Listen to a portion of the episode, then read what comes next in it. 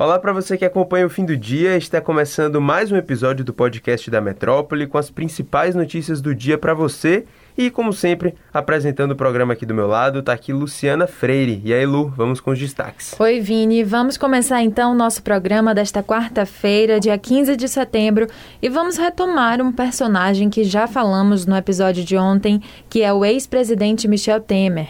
Temer voltou a ser uma figura bastante comentada no cenário político depois do 7 de setembro, quando teria interferido nas ações tomadas pelo presidente Jair Bolsonaro depois das declarações antidemocráticas e de ameaça ao STF.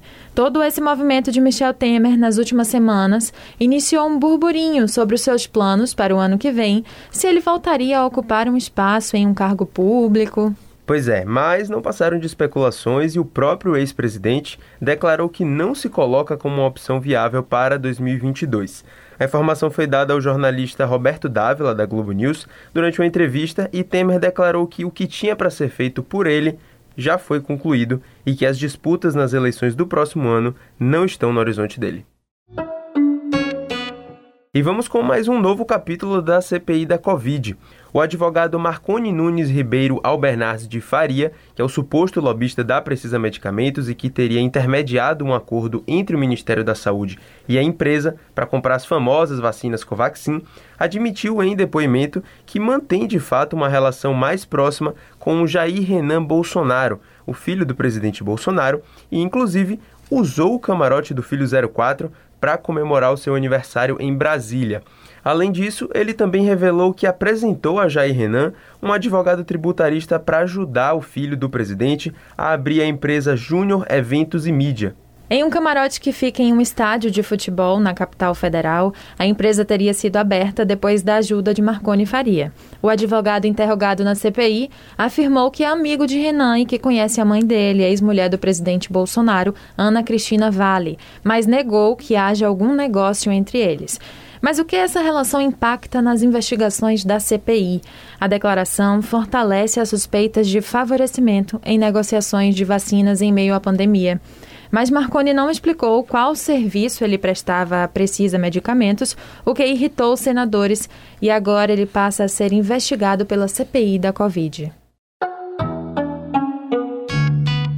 E o 7 de setembro ainda dá o que falar, mas agora não por conta do ex-presidente Temer. O Tribunal Superior Eleitoral vai investigar suspeitas de financiamento dos atos antidemocráticos que aconteceram no feriado e, em caso de realmente ter havido, quem financiou. A decisão é do Corregedor-Geral da Justiça Eleitoral, que também prevê apurar se as manifestações, caso tenham sido patrocinadas por Jair Bolsonaro, configuram propaganda eleitoral antecipada. É, e é importante lembrar que o próprio presidente Bolsonaro participou dos protestos ao lado dos apoiadores. O corregedor quer saber se houve pagamento de transporte e diárias para os manifestantes e quem esteve por trás da organização do evento. Em Brasília, surpreendeu o fato da quantidade considerável de manifestantes que não eram da cidade, e muitos deles ficaram acampados na esplanada dos ministérios, mesmo após a data do feriado. O assunto agora é segurança pública. O secretário da Bahia, Ricardo Mandarino, voltou a defender a regulamentação do comércio de drogas como uma estratégia de combate ao narcotráfico e ao crime organizado. Ele enfatizou que não suporta drogas, mas considera que a política de guerra adotada no Brasil contra o tráfico é falida e, segundo ele, coloca em risco os próprios PMs, citando como exemplo a situação que vitimou o tenente da Rondesp, Matheus Greck, morto durante uma operação contra traficantes em Cosme de Faria no domingo passado em Salvador. Um triste episódio. É, exatamente. E entre os meses de janeiro e setembro deste ano de 2021, 18 policiais morreram em ações. Além disso, dezenas de outras pessoas foram mortas de forma violenta em todas as regiões do estado, seja por guerra de facções criminosas ou em ações da polícia.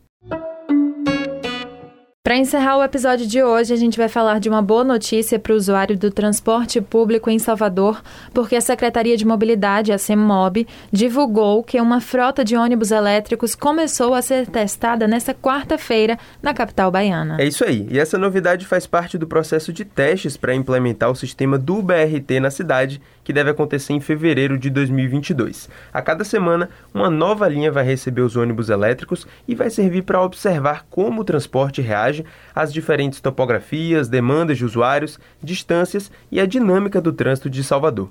As primeiras que vão receber os veículos elétricos vão ser as linhas 0805, Lapa Pituba, e a 1347, que é a estação Pirajá até Pituba. No total, sete percursos vão fazer parte da avaliação.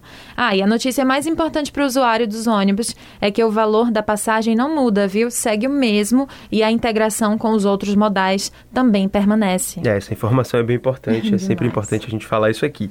Para você conferir todas as linhas que vão passar por esse teste, é só você acessar o portal Metro 1, conferir lá a matéria que tem tudo muito detalhado. E não deixe de conferir também o nosso YouTube, youtube.com.br portalmetro 1 e as nossas redes sociais. Valeu, pessoal. Até amanhã. Tchau, Vini. Tchau, pessoal.